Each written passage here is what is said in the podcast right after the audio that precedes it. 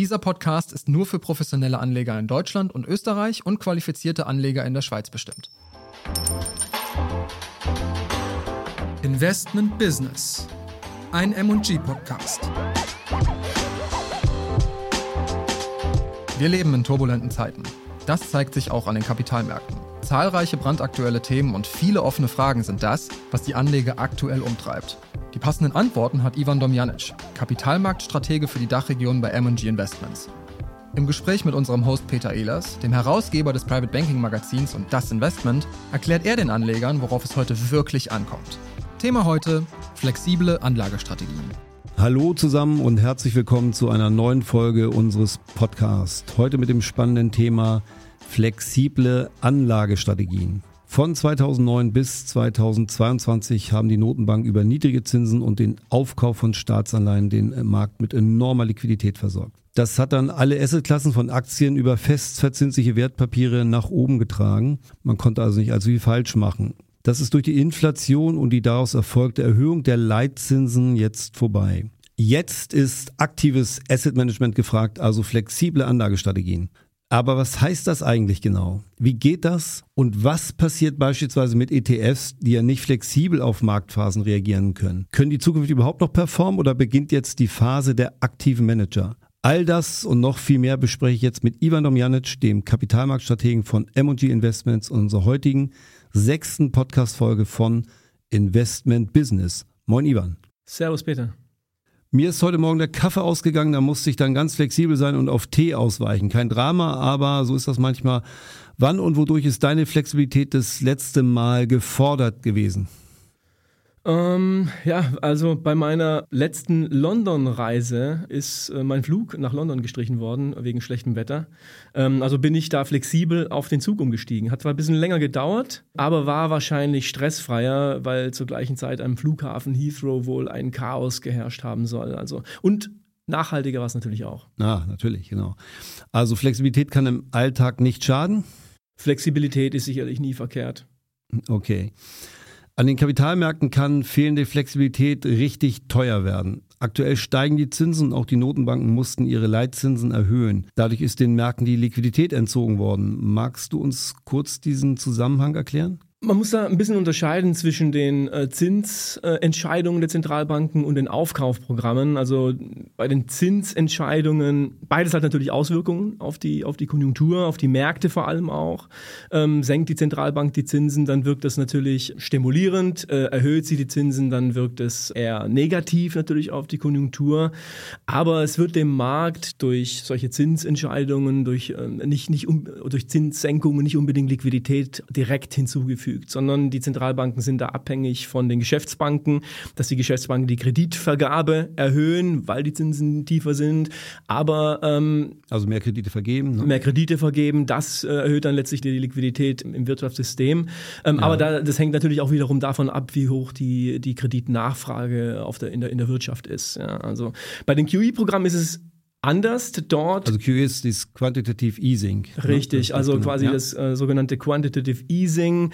Ähm, durch diese QE-Programme können die Zentralbanken dem Finanzsystem direkt Liquidität zuführen und sie können auch die Zinsen mit längeren Laufzeiten, die können sie ebenfalls direkt beeinflussen, indem sie als großer Käufer auftreten. Und wie ähm, geht das? Also das, wie sieht der Mechanismus da aus? Na, sie, sie, sie kaufen im Prinzip äh, den Geschäftsbanken Staatsanleihen ab ja. und bezahlen diese Staatsanleihen mit frisch kreiertem, elektronisch frisch kreiertem, also frisch gedrucktem Geld, könnte man sagen. Und damit führt sie quasi den, dem Finanzsystem Liquidität zu. Und das muss frisches Geld sein, weil das andere Geld ist ja sozusagen in anderer Leute Hände. Das heißt, also die, die können das ja nicht anderen wegnehmen, um zu bezahlen. Also muss sie frisches Geld nehmen und erhöht damit die Geldmenge. Richtig, richtig. Die Geldmenge erhöht sich dadurch. Und äh, gerade nach der Finanzmarktkrise haben ja die Zentralbanken massive QE-Programme aufgelegt, äh, haben damit eben den Markt mit Liquidität geflutet, die Renditen äh, insgesamt, also sowohl am kurzen Ende als auch am langen Ende nach unten gedrückt und damit ja. natürlich, und das wirkt sich natürlich dann auch auf alle anderen Anlageklassen aus, äh, auch auf die Aktienmärkte bis ähm, über Immobilien bis hin zu Kunstgegenständen. Also alles wurde durch diese Liquidität letztlich ein Stück weit nach oben gespült. Ja, wir müssen ja auch ähm, sehen, niedrige Zinsen bedeuten natürlich, dass auch Unternehmen günstigere Kredite aufnehmen können, um ihre Geschäfte auszubauen. Das ist ja ein Wirtschaftsanreiz, den man damit auslöst. Dann hatten wir aber auch jetzt zumindest in der Covid-Pandemie immer das Thema Helikoptergeld in den USA. Das war ja eigentlich auch ein ziemlich starkes ähm, Subventionsprogramm oder Anreizprogramm. Kannst du das kurz erläutern, wie das lief? Ja, also es war indirektes Helikoptergeld, kann man dazu sagen. Das heißt also, die äh, zum einen hat man ja nach im Zuge der Covid-Pandemie nochmal noch mal massivere QE-Programme aufgelegt, als es nach ja. der Finanzmarktkrise der Fall war. Äh, gleichzeitig hat der Staat dann aber seinen Bürgern Geldchecks aufs Konto überwiesen. Wie genau ging das? Im Prinzip, ja, also der Staat hat einfach seinen Bürgern ähm, ähm Geld aufs, aufs Konto überwiesen. Gleichzeitig ja. hat die Zentralbank die Staatsanleihen, also neue Schulden de, des Staates im Prinzip aufgekauft und damit über diesen Umweg direkt im, könnte man im Prinzip Helikoptergeld dazu sagen. Und das ja. ist übrigens auch der, äh, der Grund dafür meines Erachtens, warum äh, wir auch teilweise dann inzwischen 2020 und 2021 solche spekulativen Übertreibungen an den Märkten in bestimmten Marktsegmenten gesehen haben ja, wie beispielsweise gerade bei den unprofitablen Technologiewerten oder Specs oder auch bei einigen Kryptowährungen. Das äh, war meines Erachtens sicherlich auch dadurch äh, dem geschuldet, dass die äh, Haushalte sehr viel Liquidität, frische Liquidität ähm, quasi hatten durch diese Geldchecks. Das heißt, das war ja für alle Anlageklassen gut und super, die sind alle, haben alle davon profitiert. Doch das ist ja jetzt vorbei. Jetzt wurden die Zinsen ja gerade jüngst erhöht von der Europäischen Zentralbank, also der EZB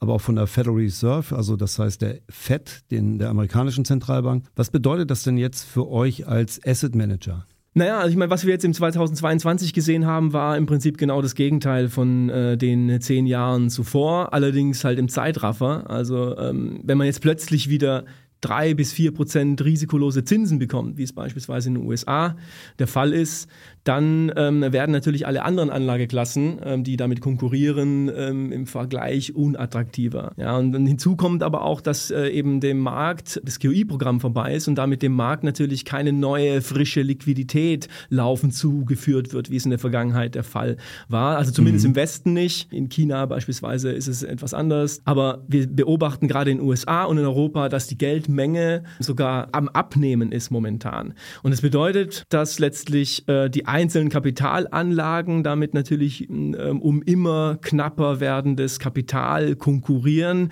äh, was insgesamt die Bewertung unter Druck setzt und eben auch dazu führt, dass die Investoren vor allem auch wieder selektiver werden in den ja, Anlageklassen, klar. die sie auswählen. Das heißt also, Fundamentaldaten spielen unseres Erachtens in so einem Umfeld wieder eine deutlich wichtigere Rolle.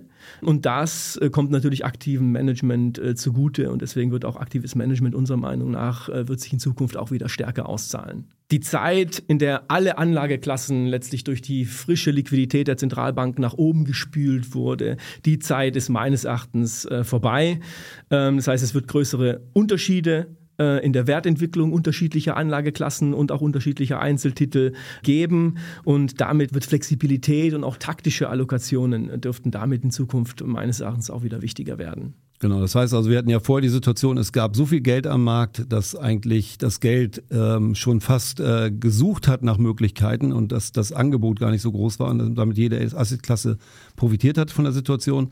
Und jetzt ist es andersrum, jetzt ist weniger Geld da, mehr Angebot und jetzt konkurriert man stark, äh, sozusagen sind die Anlageklassen und auch die einzelnen Anlagen im Wettbewerb um das Geld, was im Markt ist. Kann genau. man das so vereinfacht sagen? So kann man es auch, auch darstellen, ja. Gut, also aktuell keine starre Anlagestrategie, sondern flexibel auf Märkte reagieren zu können, ist so der Ansatz. Aber was heißt das genau? Konnten das diese früheren Strategien nicht? Konnten die nicht flexibel auf irgendwas reagieren? Muss man jetzt so eine spezielle Strategie haben, eine flexible Strategie haben? Also gut, ich meine, wie gesagt, flexible Strategien dürften in, in, so einem Umfeld, in dem wir uns aktuell bewegen oder in dem anderen Umfeld dürften natürlich ihre mehr Vorteile haben oder dürften es ähm, ja ihre ihre könnten ihre Stärken besser ausspielen als in der Vergangenheit. Es gibt dabei aber auch unterschiedliche Flexibilitätsgrade. Das heißt also, übergeordnet kann man unterteilen in klassische Aktienstrategien, Anleihenstrategien und eben Multi-Asset-Strategien, wobei ich sagen würde, dass Multi-Asset-Strategien wohl am flexibelsten sind und Aktienstrategien eher am unflexibelsten. Weil ich, weil ich bei Multi-Asset die Asset-Klassen wechseln kann, bei Aktien bin ich halt in Aktien gebunden. Ja, genau. Also die, die Aktienstrategien sind, klassische Aktienstrategien sind in der Regel nicht darauf ausgelegt, taktische Cashquote Aktienquoten zu halten. Das heißt, sie sind mhm. darauf ausgelegt, nahezu zu 100 Prozent immer in Aktien investiert zu sein. Ja, ja und deswegen, und das anders, anders ist es natürlich bei, bei, bei Multi-Asset-Strategien. Die können natürlich in Aktien reingehen und auch in Aktien wieder, wieder rausgehen. Die können also haben deutlich mehr Flexibilität in den Anlageklassen, die sie auswählen. Bei Anleihenstrategien ist es ähnlich. Anleihen, auch wenn sie sich nur auf den Anleihenmarkt beschränken, äh, haben trotzdem mehrere Stellschrauben, weil der Anleihenmarkt einfach ein sehr diverser Markt ist. Das heißt also, dort gibt es, ähm, ja, man kann da in de defensive Bundesanleihen beispielsweise gehen, Treasuries Staatsanleihen gehen, Staatsanleihen, die eben genau. sehr defensiven Charakter haben und teilweise sogar dann im Kurs steigen, wenn es eine Krise gibt, weil eben die Sicherheit dieser Anleihen gesucht wird. Man kann eben auch in, in Unternehmensanleihen bis hin zu High-Yield-Anleihen gehen und da eben stärker ins Risiko gehen. Man kann die Laufzeiten der Anleihen unterschiedlich wählen, also kürzere Laufzeiten oder lange Laufzeiten. Auch das hat im Prinzip einen Einfluss. Also da gibt es deutlich mehr Stellschrauben. Deswegen gibt es auch äh, bei Anleihen Strategien, die durchaus sehr, sehr flexibel ausgestaltet sein können. Flexible Strategien heißt also, dass ich frei bin in meiner Entscheidung und ganz konsequent, also auch äh, individuell reagieren kann auf bestimmte Marktphasen, Marktsituationen und in den einzelnen Assetklassen, richtig? Ja, weitgehend so. Ja. Okay, lass uns doch mal diese Phasen angucken. Wir haben einmal eine Rezessionsphase, die wir als Szenario mal durchgehen könnten oder sollten und äh, dann natürlich eine Konjunkturphase und eine Aufschwungsphase. Abschwungsphase, Aufschwungsphase. Lass uns das mal durchspielen und mit einer Rezession anfangen. Wie sieht es da aus? Kannst du das kurz mal skizzieren? je nachdem, wie so eine Strategie am Ende ausgestaltet ist, könnte man theoretisch auch in einer Rezession oder in einem Bärenmarkt, ähm, wie, wie wir es letztes Jahr äh, hatten, also letztes Jahr hatten wir keine Rezession, aber eben Bärenmarkt in diversen Anlageklassen, äh, mhm. auch in solchen Phasen kann man mit einer sehr flexiblen Strategie ähm, auch grundsätzlich positive Renditen erzielen. Das heißt also, eine sehr flexible Multi-Asset-Strategie könnte zum Beispiel die Aktienquote komplett runterfahren. Wenn sie noch flexibler ist, dann könnte sie sogar Short-Positionen eingehen, also auf fallende Kurse, äh, Aktienkurse spekulieren, sofern das im Mandat eben erlaubt ist. Im Falle einer äh, Rezession können Multi-Asset-Strategien, aber auch eben Anleihenstrategien auch zum Beispiel langlaufende Bundesanleihen oder Treasuries kaufen, die sich dann normalerweise positiv entwickeln, weil man, weil in solchen Phasen eben, eben Sicherheit, die Anleger nach Sicherheit suchen. Ähm, und gleichzeitig im Prinzip der einfachste Weg ist einfach, indem man ähm, einfach riskante Anla Anlageklassen im Prinzip meidet und stattdessen in, in Cash beispielsweise, beispielsweise geht. Das wäre so die, die Aufstellung äh, in einem pessimistischen Szenario. Na okay, aber so eine äh, Multi-Asset-Strategie, kann die komplett in Cash gehen? Kommt drauf an. Also es gibt schon äh, sehr flexible Multi-Asset-Strategien, die äh, auch äh, komplett in Cash gehen können.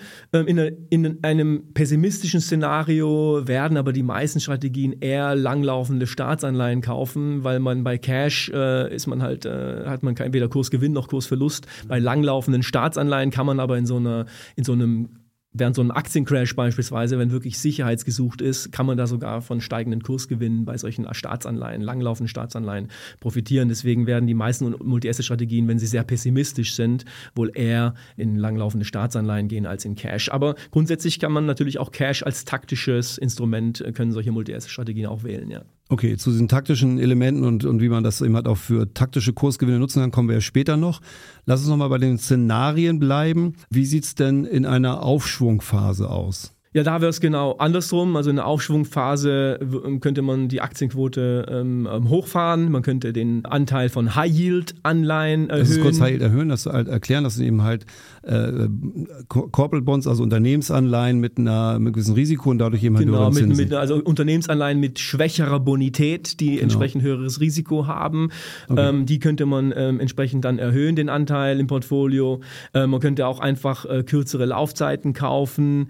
Streng genommen könnte man auch innerhalb des Aktienmarktes sich einfach zyklischer aufstellen. Man könnte zum Beispiel Industriewerte kaufen oder Grundstoffwerte, zyklische Konsumwerte einfach höher gewichten, ähm, weil die eben von so einem Aufschwung am stärksten profitieren. Auch am schnellsten, oder? Ja, also wie gesagt, also da sieht man dann, wenn ein Aufschwung ansteht, sind das tendenziell die Sektoren, die sich dann am ja. besten entwickeln in der Regel. Aber man muss auch ein bisschen aufpassen, weil in der Praxis ist es dann meistens doch ein bisschen komplizierter als gerade beschrieben, ja. weil unabhängig vom erwarteten Szenario spielen natürlich auch die Bewertungen eine entscheidende Rolle. Es kann zum Beispiel sein, dass trotz eines optimistischen Szenario die Aktien sich äh, nicht so toll entwickeln, weil die Bewertungen schon einfach schon sehr hoch sind. Und andersrum können sich Aktien in dem Szenario mit sehr niedrigem Wirtschaftswachstum durchaus äh, solide entwickeln, weil die Bewertungen vielleicht schon relativ niedrig sind und die Zinsen und die Renditeniveaus insgesamt immer weiter sinken. Ja, also das heißt, gut, im Falle einer wirklichen ausgewachsenen Rezession wäre es doch schon ungewöhnlich, wenn sich Aktien äh, am Anfang so einer Rezession positiv entwickeln würden. Das wäre jetzt historisch jetzt ähm, äh, eher ungewöhnlich. Entscheidend ist aber grundsätzlich nicht nur die Frage, welches Szenario man erwartet, sondern welche Szenarien in den Kursen äh, aktuell bereits eingepreist sind. Ja, das ist eben das, das Entscheidende. Also wenn wir jetzt sehen, dass die Märkte mehr schwanken, dann muss ich doch auch schneller reagieren, also viel aktiver managen als in so einer anderen Phase. Naja, man kann grundsätzlich als langfristiger Investor auch einfach äh, durch die ganzen äh, volatilen Phasen hindurchsehen und einfach investiert bleiben. Ja, also alle, allerdings sollte man dann halt so sicherstellen. Wie Costolani sagt, Aktien kaufen, genau. zehn Jahre nicht hingucken und dann. Äh, Richtig, könnte man machen. Oder auch Value-Investoren, die das ja tendenziell diesen, diesen langfristigen Horizont haben. Äh, wir ja. grundsätzlich bei MG auch haben, aber man sollte dann halt möglichst sicher gehen, dass man halt auch in den richtigen Titeln investiert ist. Klar ist aber auch, dass gerade flexible Strategien in volatileren Märkten tendenziell natürlich ja häufiger interessante Chancen wahrnehmen können. Ja, also insofern, ja, in volatileren Märkten können flexiblere Strategien ihre Stärken einfach besser ausspielen, sofern sie gut darin sind. Ja. Naja, gut, das sollte man ja von Profis dann erwarten. Das ist ja, ja letztendlich auch so einer der Punkte, oder? Genau. Ähm, wenn wir jetzt mal die einzelnen Assetklassen anschauen, welche Arten von Wertpapieren eignen sich da besonders für flexible Strategien? Sind das die Anleihen oder bei den Anleihen eher die Staatsanleihen, die Unternehmensanleihen, also die Corporate Bonds oder sogar die High Yields, also die, wie wir eben sagten, mit geringer Bonität und besonders hohen Zinsen? Was sind da eure Kriterien, nach denen ihr die flexiblen Strategien ausgestaltet? Also im Prinzip eignen sich alle Anlageklassen für flexible Strategien, vorausgesetzt sie sind genug liquide, also vorausgesetzt man kann sie täglich also einfach in großer Liquidität handeln. Als Kernkriterium, welche Anlageklassen wir in den, äh, jeweils auswählen, also wir schauen da doch sehr stark auf die Bewertungen der einzelnen Anlageklassen oder eben auch der einzelnen Einzeltitel. Das heißt also, wir gehen grundsätzlich eigentlich sehr bewertungsorientiert vor. Aber so grundsätzlich äh, seid ihr in euren Strategien ja eher antizyklisch bei M&G, richtig? Und habt da so einen sogenannten Episodenansatz. Das ist ja auch eine ganz spannende Geschichte. Jetzt kommen wir nämlich mal so ein bisschen rein, wie das jetzt auch taktisch funktioniert. Kannst du das kurz erklären? Ja, also diesen Episodenansatz, den haben wir bei uns in der Multi-Asset-Range äh, etabliert. Das heißt, wir suchen dort nach Phasen, die stark nach einer Übertreibung aussehen. Das heißt, also die können nach oben sowie nach unten gerichtet sein. Das heißt, wenn die Märkte sehr stark auf ein bestimmtes Narrativ ausgerichtet sind, auf eine bestimmte Marktstory und sich die Kurse entsprechend schnell und auch stark bewegt haben, das kann dann eben ein, ein Indiz für so eine Episode, für so eine, für so eine Übertreibung ähm, sein sein. Wir versuchen dann eben solche Marktphasen antizyklisch auszunutzen. Ja, das heißt also, wenn die Kurse sehr schnell gestiegen sind, dann versuchen wir solche Anlageklassen eher zu verkaufen, taktisch. Mhm. Ähm, andersrum, wenn, wenn Kurse plötzlich äh, sehr stark abverkauft sind, weil eine bestimmte Marktstory sehr vorherrschend war und alle in die gleiche Richtung gehen, dann versuchen wir das antizyklisch auszunutzen und kaufen dann erst taktisch und versuchen so quasi zusätzliche Erträge zu generieren. Jetzt brauchen wir nur ein konkretes Beispiel dafür. Kannst du da eins geben? Also wie geht das in einer Phase, wo die Märkte sich auf einmal drehen? Ja, also ganz aktuell zum Beispiel, ähm, zum Jahreswechsel hat sich ja die Stimmung an den Märkten äh, deutlich aufgehellt. Äh, das dominierende Narrativ an den Märkten war plötzlich ein sogenanntes No-Landing-Szenario. Also ein Szenario, wo die Inflation schnell und geradlinig in Richtung 2% sinkt und gleichzeitig aber eine Rezession vermieden werden kann. Ja, also das war mhm. das, äh, das vorherrschende Narrativ. Die Aktienkurse sind daraufhin äh, sehr äh, stark angestiegen, teilweise über 10% je nach Markt und das innerhalb von weniger Wochen. Es gab zwar durchaus durchaus auch Gründe für den steigenden Optimismus. Dennoch war das schon so ein gewisses Indiz zumindest auf ein gewisses ja, episodisches Verhalten, würde ich sagen. Das heißt also eine gewisse Übertreibung. In unserer Episode Makrostrategie beispielsweise aus unserer Multi-Asset-Range, da haben wir dann eben die Aktienquote entsprechend gesenkt und sogar eine leichte Short-Position aufgebaut. Okay, ja, spannend. Aber das heißt, dass ihr in den flexiblen Strategien viel mehr auf solche Phasen achtet oder die eventuell sogar sucht, um dann auch ständig Chancen am Markt zu nutzen, müsst ihr eigentlich auch mehr Chancen auf Performance bringen als eine eher starre Strategie oder in, in starren Märkten, oder? Sofern man richtig liegt, kann so eine taktische Positionierung natürlich zusätzliche Erträge bringen. Und je häufiger bzw. regelmäßiger solche Episoden auftreten, desto mehr Chancen ergeben sich äh, natürlich dann auch für solche taktischen Trades bzw. für flexible Investoren. Ja. Aber wenn ich jetzt mal so eine flexible Anlagestrategie fahre, habe ich dann eher einen Top-Down-Ansatz, also komme ich da vom Markt und gehe dann auf einzelne Titel runter oder verfolge ich da eher einen Bottom-up-Ansatz und beginne mit meiner Analyse, also bei den einzelnen Werten und gehe dann erst nachrangig in die Marktanalyse? Wie ist da euer Ansatz? Also bei unseren flexiblen Strategien ist es wohl eine Mischung aus beiden, wobei wir doch schon eine sehr starke Bottom-up-Komponente haben. Das heißt also, wir gehen in der Regel, wie ich gesagt hatte, sehr bewertungsorientiert vor. Bei unseren Multi-Asset-Strategien kaufen wir äh, gerne Anlageklassen, die aus der Bottom-up-Perspektive sehr günstig bewertet erscheinen, verkaufen Anlageklassen, die wiederum eher teuer erscheinen und ja, diese bewertungsorientierte Allokation bildet sozusagen den strategischen Portfoliobestandteil. Äh, hinzu kommt dann eben die, äh, die taktische Komponente, die äh, sich, wie ich gerade eben beschrieben habe, nach den Episoden richtet. Das heißt also, also kurzfristig dann ansetzt. Ja, ein reiner Top-Down-Ansatz würde vor allem nach den Prognosen äh, zu der eigenen Prognosen zur Konjunktur, zur Inflation, zur Zinsentwicklung würde sich äh, so, so, so ein Portfolio aufbauen. Genau das machen wir bei unseren Multi-Asset-Strategien eigentlich eher nicht. Äh, andererseits in unserem Anleihen-Flaggschiff, äh, quasi unserer Optimal Income-Strategie, dort kommen solche Top-Down-Überlegungen wiederum stärker zum Tragen. Aber auch hier gehen wir tendenziell eher bewertungsorientiert vor. Also bottom-up.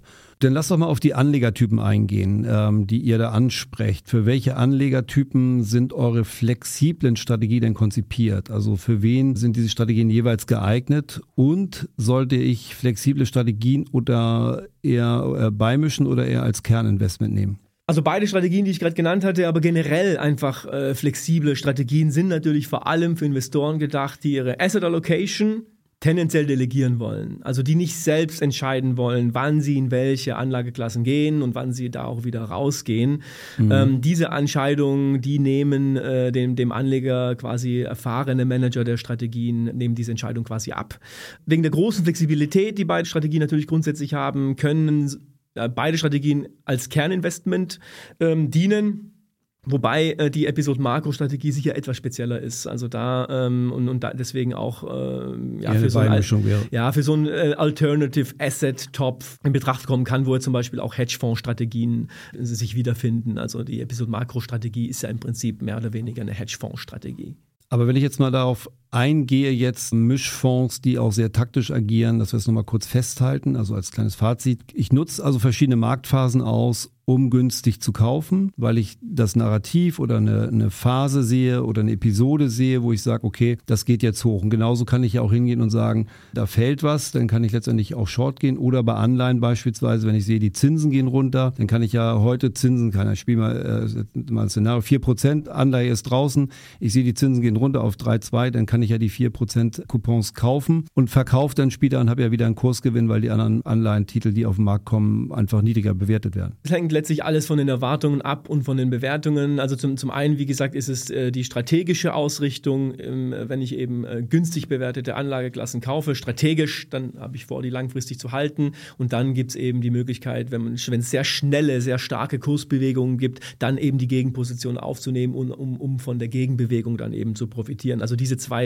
die eher strategischere Ausrichtung und dann wiederum die taktischere Ausrichtung, das ist es im Prinzip, was jetzt gerade bei unseren Multi-Asset-Strategien halt hauptsächlich zum Tragen kommt und wie wir versuchen letztlich dann eben ähm, Mehrwert zu generieren. Ich muss nochmal auf das Thema ETF eingehen. Das haben wir ja auch als ein Thema. Und zwar wurden die ja auch ja, durch die Liquidität im Markt eben halt stark hochgespült. Also man konnte damit nicht viel falsch machen. Jetzt ist ja eigentlich eine Phase, wo es auch für ETFs eng werden kann. Und wir wissen ja, dass unheimlich viele Leute ETFs gekauft haben. Ist jetzt nicht die Phase, wo ich eher auf flexible Manager äh, setzen sollte oder auf flexible Strategien setzen sollte? Ja, also vor allem auf aktive Strategien. Also ein ETF sind im Prinzip Trittbrettfahrer der aktiven Manager. Also sie kaufen im Prinzip einfach im Falle eines Aktien-ETFs einfach Aktien völlig unabhängig von den Fundamentaldaten. Ja. Die kaufen einfach die Aktien, die im Index vertreten sind.